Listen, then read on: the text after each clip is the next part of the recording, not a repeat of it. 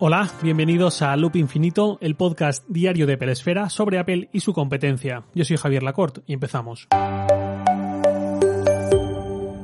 Ayer no hubo episodio y seguramente fue un mal día para que no lo hubiera, porque en la tarde del martes Mark Gurman publicó, filtró, avanzó que el inicio de la transición de procesadores Intel a procesadores ARM, procesadores propios de Apple, llegará este mismo mes, llegará en apenas 11 días en la WWDC 2020, que según Gurman es cuando Apple anunciará que esto por fin llega, por fin comienza. Llevamos 10 años escuchando rumores en esta dirección, no me termino de creer que por fin se vaya a hacer realidad. Sobre este tema publicé un episodio en marzo hace un par de meses largos, titulado Muchas preguntas sobre un futuro con ARM. Hay preguntas que más o menos se pueden responder o podemos intuir cómo ocurrirá todo, porque Apple ya ha pasado dos veces por esto, ha hecho dos transiciones a diferentes arquitecturas en su historia. La primera fue a principios de los 90, cuando pasó de chips Motorola a PowerPC, y la segunda fue en 2005, cuando pasó de PowerPC a Intel, donde seguimos a día de hoy. Parece que cada 15 años más o menos ha ido tocando cada nuevo salto. Hay algo que llama la atención en esta filtración del gran Mark Gurman, que hace un trabajo fantástico que ya quisiéramos muchos, y es que en esta ocasión no aporta gran cosa lo que ya se había rumoreado en cuanto a detalles, y el gran aporte es la fecha, junio 2020, es decir, ya, este mes. Conferencia de desarrolladores, ese, ese va a ser el momento. Además, no dice que Apple vaya a presentar un nuevo Mac con ARM, así que de lo que ha publicado Gurman en Bloomberg, no solamente es útil en cuanto a información lo que dice, sino también lo que no dice. Lo que dice es que Apple va a anunciar esta transición, sin más. Lo que no dice es que Apple vaya a lanzar un Mac ya con ARM. De esa forma, se supone que da tiempo a que todo el mundo se vaya preparando. Cuando digo todo el mundo, hablo de desarrolladores sobre todo. Eh, y para cuando lleguen los primeros Mac con ARM, que habrá que ver cuándo es, y dentro de seis meses, dentro de un año, cuando sea, eh, para entonces la oferta tanto de software de terceros como de cuestiones, por ejemplo, de virtualización, cosa que ya comenté en su momento en aquel episodio, pues ya estén resueltas. Y dentro de un buen tiempo, ya se supone que llegará un momento en que macOS sea un sistema operativo 100% enfocado a chips ARM y por lo tanto también su software. Tiene todo el sentido en la medida en que Apple es una empresa totalmente controladora y cerrada, si los Mac salen de Intel, Apple deja de depender de un tercero para algo tan crucial como sus procesadores y además deja de depender de los ciclos de actualización de esos procesadores. De la misma forma que con los iPhone y con los iPad eh, sí tienen ese control y hace lo que quiere dentro de lo que es capaz o de lo que puede. Esto además encaja en una conversación que tuvo lugar entre ayer y anteayer en Twitter Steven Sinofsky eh, fue presidente de la división Windows en Microsoft y una de las grandes figuras de la empresa, se significaba mucho y también se encargaba de algunas presentaciones de producto y demás, por lo que se hizo famoso entre el cliente final, por decirlo así, eh, como algunas Surface. En 2012 dejó Microsoft y, por cierto, desde entonces se ha significado mucho también como consumidor de productos de Apple. Él hizo un hilo, eso anteayer creo que fue, hablando de su punto de vista sobre esta hipotética pero bastante segura transición de este paso de Apple, sobre todo desde el punto de vista del desarrollo. Y luego otro tuitero, arroba ridiculous-fish, le replicó diciendo que él había trabajado para Apple durante las transiciones a Intel y a la arquitectura de 64 bits y que estaba en desacuerdo con Sinofsky, ya que la causa ulterior de este movimiento, contaba él, tiene que ver con la integración vertical, con el control de las hojas de ruta de los productos, nuevamente, igual que el motivo por el que en su momento, en 2010 creo que fue, Apple también pasó a usar sus propios procesadores en la línea iPhone. Esto, conociendo un poco a Apple, es muy evidente. ¿Cómo una empresa como Apple va a consentir que Intel le marque el calendario de lanzamiento de sus Mac si tiene una forma de evitarlo?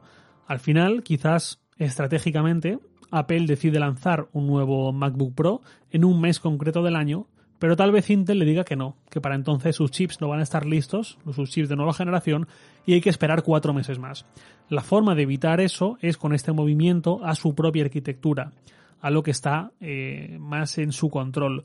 Insisto, son tantos años leyendo rumores en esta línea que no me termino de creer que vaya a ser realidad dentro de dos semanas, no llega. Este tuitero hace algunas consideraciones interesantes sobre esta transición y sobre el rol de un Mac con ARM que compita con un iPad y también con los Mac que sigan usando procesadores Intel.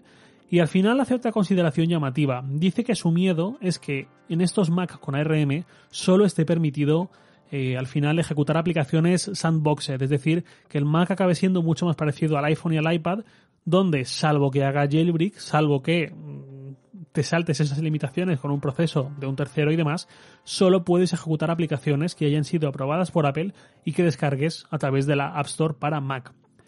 Esto da para un episodio exclusivo porque hay muchísimas aplicaciones que son muy populares, que son muy usadas y que a día de hoy con la normativa actual no habría forma de utilizar. Por ejemplo, sin ir más lejos, Setup, que ya hablé de ella, es una tienda bajo suscripción, tú pagas una cuota mensual y puedes descargar todas las aplicaciones que quieras durante el tiempo que quieras, mientras pagues, eh, de las que hay en su tienda. Sin suscripciones internas ni nada, está muy bien.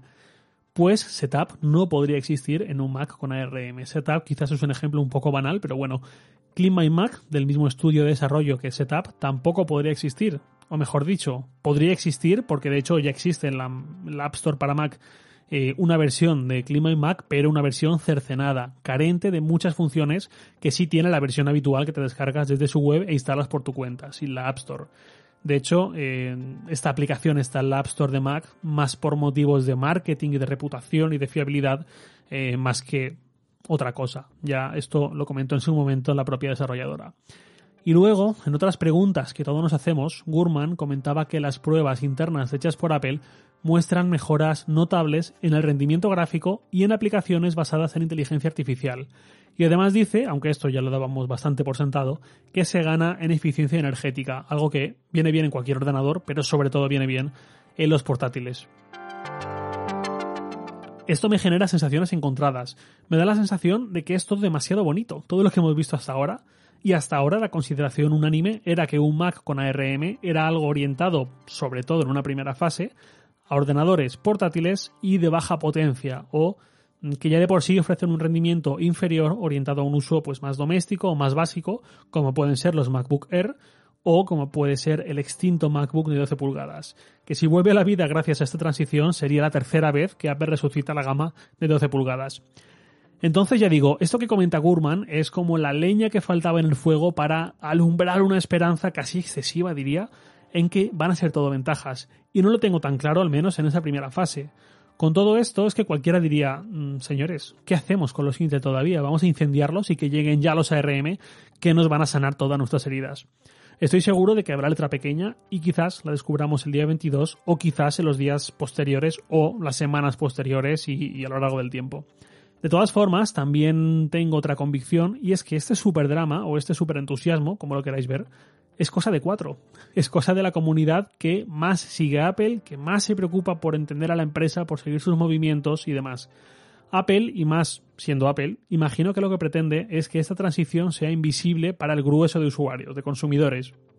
Para todos los que no estamos o no están en esta dinámica de escuchar un podcast diario sobre Apple sin ir más lejos, sino que simplemente eh, el día de mañana irán a por otro ordenador, les hablarán bien de este Mac no sé qué, que es el RM, que quizás sea un poco más barato, quizás no, no está tan claro, eh, ya digo, les hablarán bien de él, se lo lleve y esté contento con él, pero bueno, sigue habiendo muchas incógnitas. Sí que os diría que, entre comillas, disfrutéis este momento, porque dentro de 5, 10, 20 años recordaremos todo esto, recordaremos esta década de rumores, recordaremos este mes de 2020 eh, o este año 2020 en el que en el mes de junio llegó el inicio de la transición a los propios chips eh, de Apple para la gama Mac y será bonito recordarlo vívidamente y no en plan, leí un par de titulares, pero me dio pereza hacer clic y cuando me di cuenta ya estaban los Mac con ARM expuestos en el corte inglés y esa es mi historia mm, en este sentido. Este seguramente va a ser el momento más importante para el Mac de los últimos tiempos seguro y quizás también, muy posiblemente, de su historia, cuando lo veamos a largo plazo y dentro de muchos años.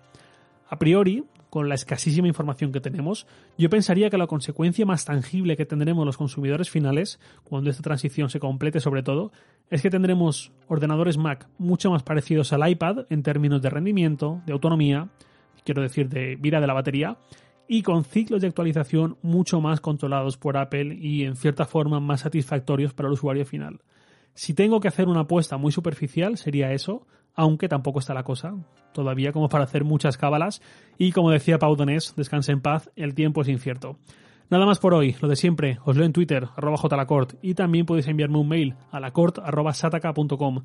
Loop Infinito es un podcast diario de Pelesfera, publicado de lunes a viernes a las 7 de la mañana, hora española peninsular, presentado por un servidor, Javier Lacort, y editado por Santi Araujo. Un abrazo y hasta mañana.